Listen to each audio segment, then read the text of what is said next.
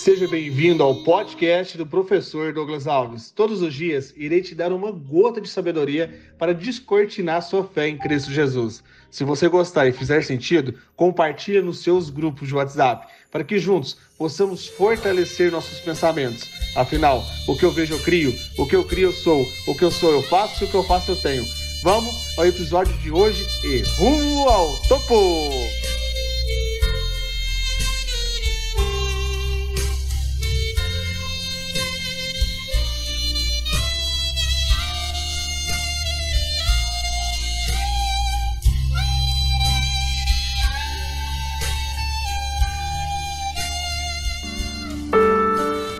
18 de fevereiro, uma sexta-feira poderosa em Cristo Jesus. A transformação que você procura está na renúncia que você ainda não fez. Marcos capítulo 8, do versículo 34 até o versículo 37.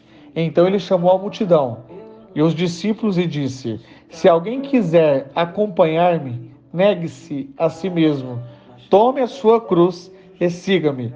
Pois quem quiser salvar a sua vida, a perderá.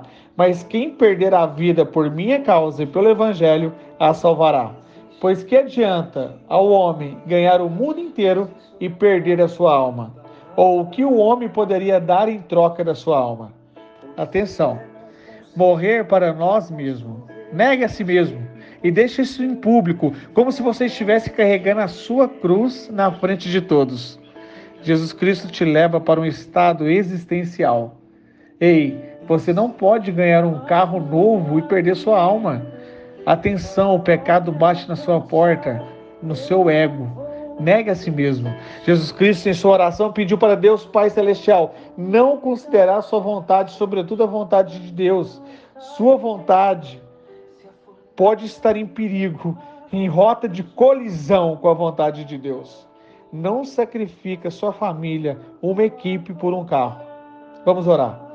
Se você acha que faz sentido, repete comigo. Pai, se for possível, afasta de mim esse cálice.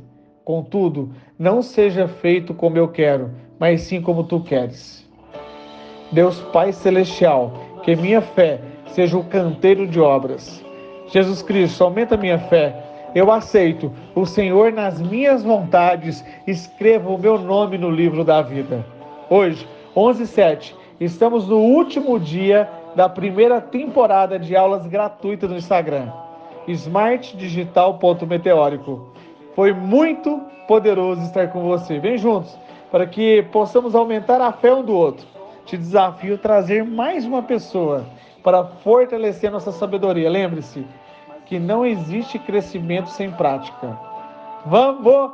Que lindo dia para se viver e rumo ao topo! Mas